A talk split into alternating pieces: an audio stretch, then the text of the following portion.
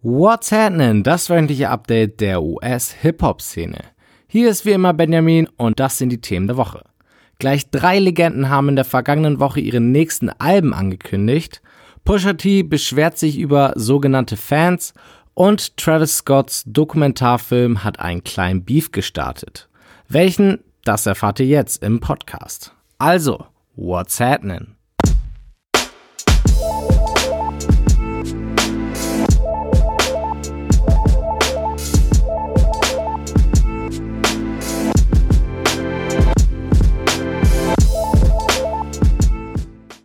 Letzte Woche hatte ich euch empfohlen, die Netflix-Dokumentation Look Mom, I Can Fly über Travis Scott anzuschauen. Wer das noch nicht getan hat, den sage ich auch jetzt nochmal, dass die ziemlich cool geworden ist und ihr sie unbedingt anschauen solltet. Man bekommt nämlich viele Behind-the-Scenes-Einblicke und lernt den Menschen Travis Scott ein wenig besser kennen. Highlights waren für mich sicherlich Travis Reaktion, als er zum ersten Mal Drakes Verse auf Sicko Mode hörte, eine Szene, wie er mit seiner Frau Kylie Jenner während ihrer Schwangerschaft beim Arzt ist und auch die Szene, in der Travis ein Produktionsteam mehr oder weniger zusammenscheißt, weil die seinen Auftritt nicht richtig produziert haben. Auch wenn ihr keine Travis Scott-Fans seid, sind die anderthalb Stunden sicherlich keine Zeitverschwendung. Wie es sich gehört, hat der Film auch einige Headlines produziert. Zuerst soll er nämlich ziemlich erfolgreich angelaufen sein und relativ schnell über eine Million Views erreicht haben, was schon eine beachtliche Leistung ist. In einer weiteren zuckersüßen Headline wurde auch bekannt, dass Travis seine Tochter Stormy als Producerin des Films angab, damit sie an dem Film auch verdient.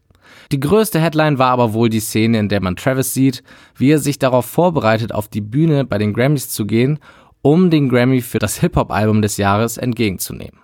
Bekanntlich hat er den Grammy nicht gewonnen, sondern Cardi B.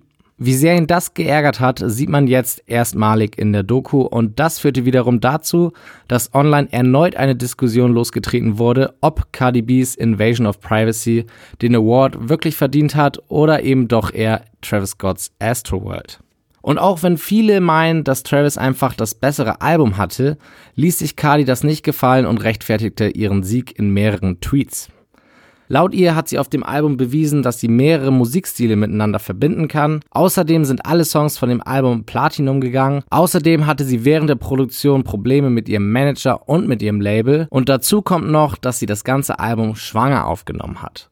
Dementsprechend hat sie ihrer Meinung nach den Grammy auch verdient. Und klar, wenn man all das in Betracht zieht, kann man ihr, glaube ich, auch schon recht geben.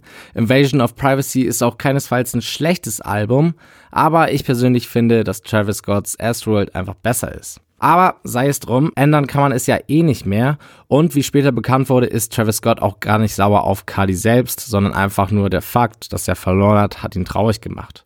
Alles cool zwischen den beiden also. Die Doku war übrigens nicht die einzige Überraschung, die Travis für seine Fans diese Woche parat hatte.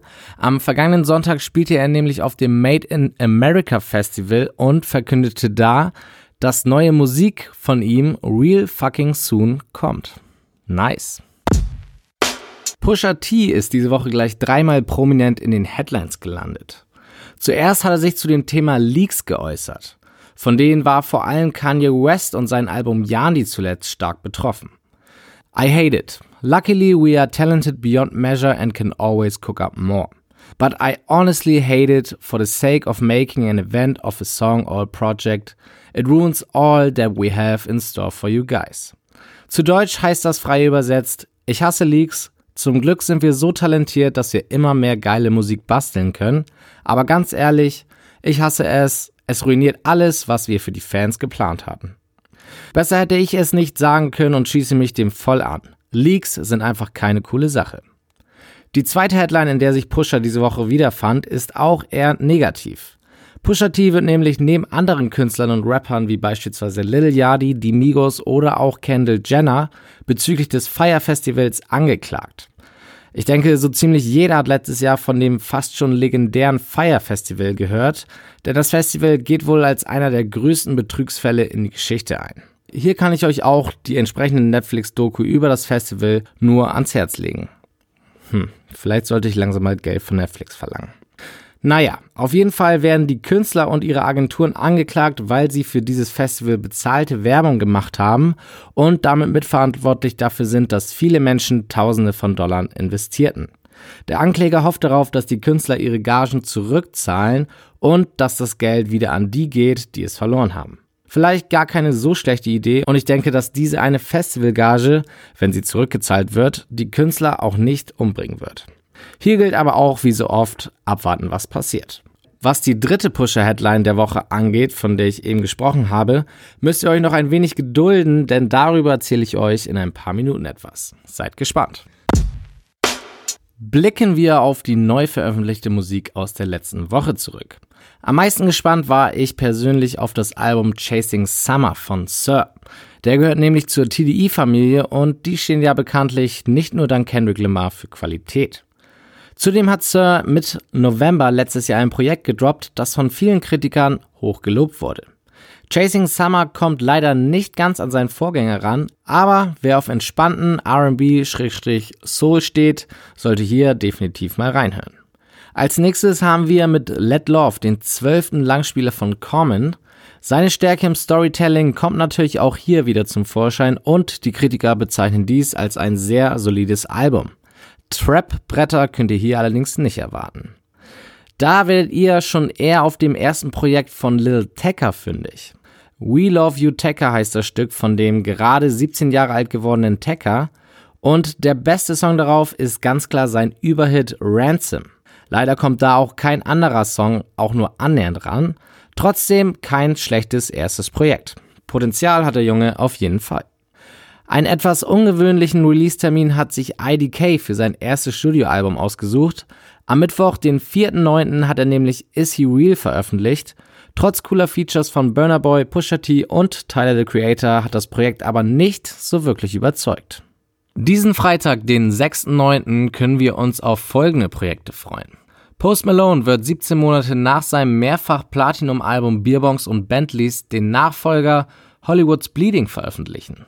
Ebenso wird es die Deluxe-Version von XXX Tentacions Album Question Mark geben. Was man hier erwarten kann, habe ich ja schon in der vorherigen Folge erzählt. Das kann ich allerdings nicht über Mirrorland sagen, so heißt nämlich das Album von Earthgang, was uns auch diesen Freitag erwartet. Angeteasert haben sie es zwar schon lange, angekündigt wurde es dann allerdings erst jetzt. Trotzdem freue ich mich persönlich auf das Album des Dreamville Doos sehr. Kommen wir jetzt zu den Albumankündigungen. Und hier hielten sich unsere Rapper diese Woche überhaupt nicht zurück. JPEG Mafia wird sein nächstes Album All My Heroes Are Cornballs am 13. September veröffentlichen.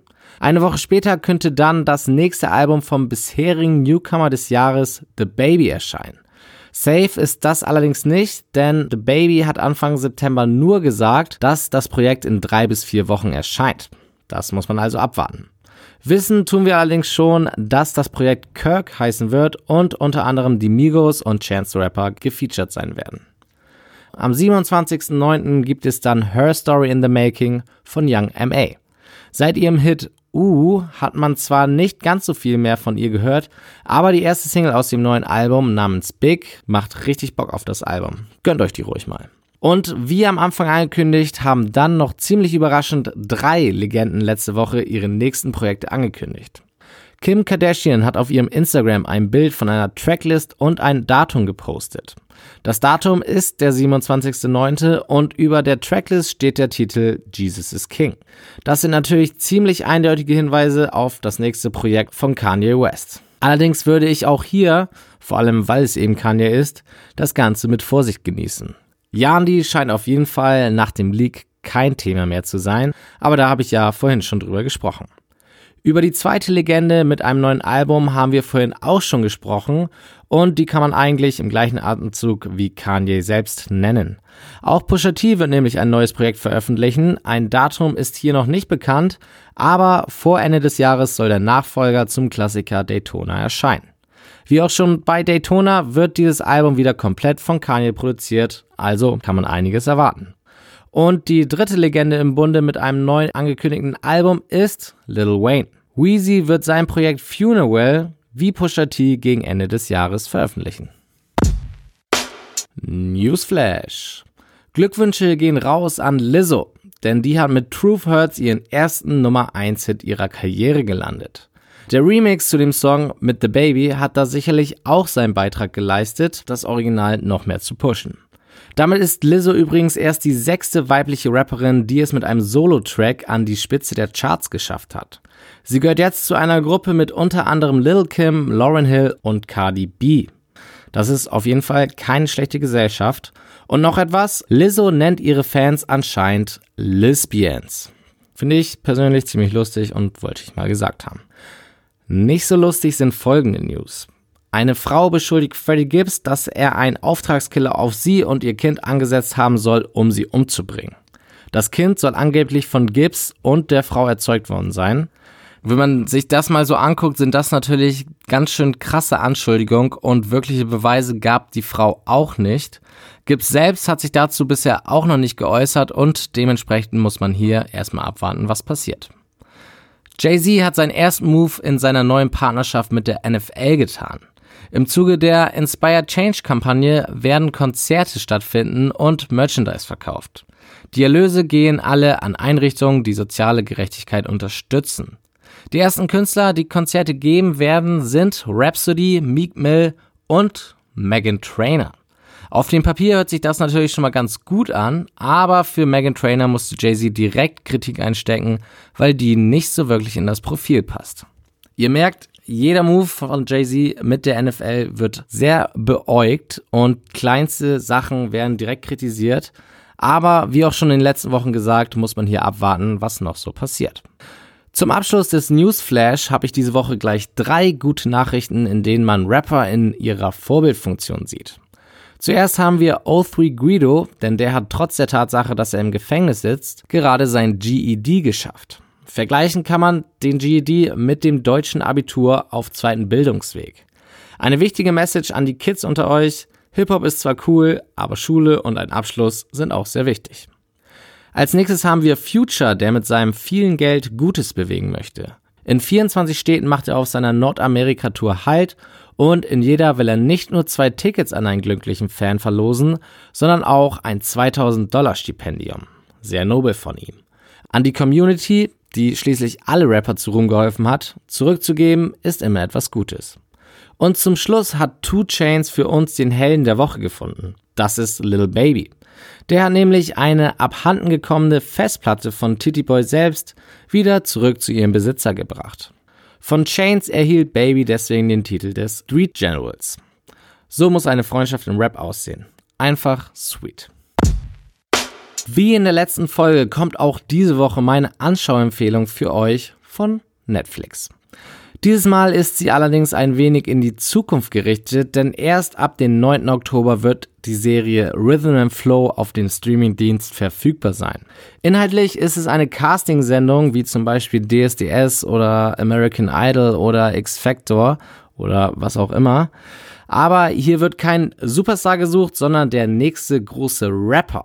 Vor allem die Besetzung der Jury macht mich gespannt, denn mit T.I., Chance the Rapper und Cardi B könnte das definitiv ziemlich interessant werden. Wie gesagt, ab dem 9. Oktober ist es soweit. Bis dahin müsst ihr euch mit dem letzte Woche erschienenen Trailer vergnügen. Den Link dazu findet ihr auf whatsapp.de im Beitrag zu dieser Sendung. Und damit entlasse ich euch für diese Woche. Folgt at WhatsAppNPC bei Instagram und bis zur nächsten Woche. Reingehauen.